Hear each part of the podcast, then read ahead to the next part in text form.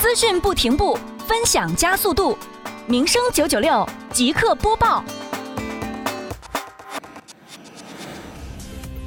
民生九六耳朵刷资讯，为全面提升辖区范围内的道路交通管理水平，结合美丽杭州创建暨迎亚运城乡环境大整治、城乡面貌大提升长效管理工作要求，杭州市西湖区双浦镇持续开展交通平安出行专项整治行动，协调镇职能科室、交警中队、社区文明劝导志愿者等力量，在辖区范围内的元浦街、周浦街、小学路、玲珑路等关键路口。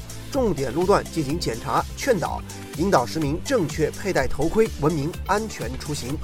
好，以上就是个点位的全部内容，下个点位我们再见。